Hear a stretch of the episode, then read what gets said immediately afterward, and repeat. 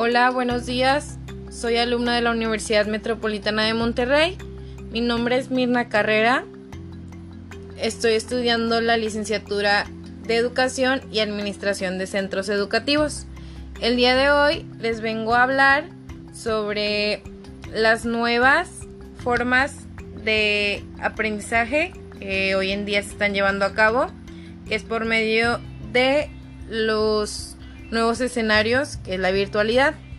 Les platicaré sobre los roles tanto del docente y del alumno.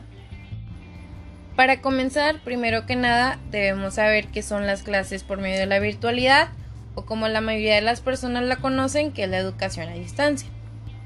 La virtualidad o la educación a distancia es un proceso de aprendizaje y enseñanza enfocado en medios de formación bajo métodos tecnológicos y comunicativos como por ejemplo son los chats, las videoconferencias, audios, videos, plataformas virtuales, entre otros.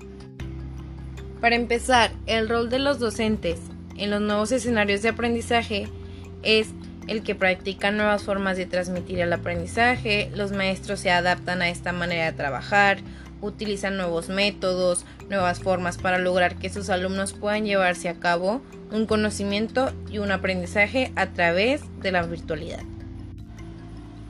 Otro rol que hace el docente es motivar y guiar a su alumno, para que así se le pueda hacer un poco más fácil el proceso de enseñanza y aprendizaje. El rol de los alumnos en estos nuevos escenarios de aprendizaje, que es la virtualidad, es apoyar al docente, a mejorar las opciones que tienen los alumnos en la búsqueda de información, ser más responsables eh, para entregar tareas, trabajos y estar en las sesiones con tus docentes. Para algunos alumnos puede ser un poco más fácil y divertido, para otros puede ser un poco más complicado pero sin embargo lo que hacemos como alumnos, al igual que los maestros, es adaptarnos a las nuevas formas de trabajo, porque sin embargo la modalidad virtual no es un impedimento para no aprender.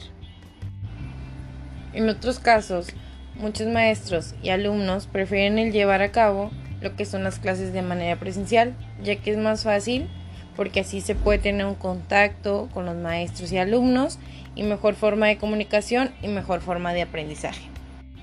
Eso no quiere decir que la modalidad virtual no te transmita un aprendizaje y un conocimiento, ya que ambas maneras, tanto como la virtualidad y las clases presenciales, sirven para que tú puedas adaptarse a los medios donde te puedan transmitir aprendizajes, conocimientos y herramientas fáciles para aprender. Algunas de las recomendaciones que te puedo dar es no te rindas, sigue adelante, pon de tu empeño, eh, sé que puedes lograrlo, porque así podemos lograr el poder tener nuevos conocimientos y nuevos aprendizajes. Espero haya sido de tu agrado esta investigación, espero y te haya gustado. Espero que te haya servido y espero que te hayas llevado un buen conocimiento sobre las modalidades virtuales. Hasta luego, espero que tengan un buen día. Gracias por su atención, nos vemos hasta la próxima.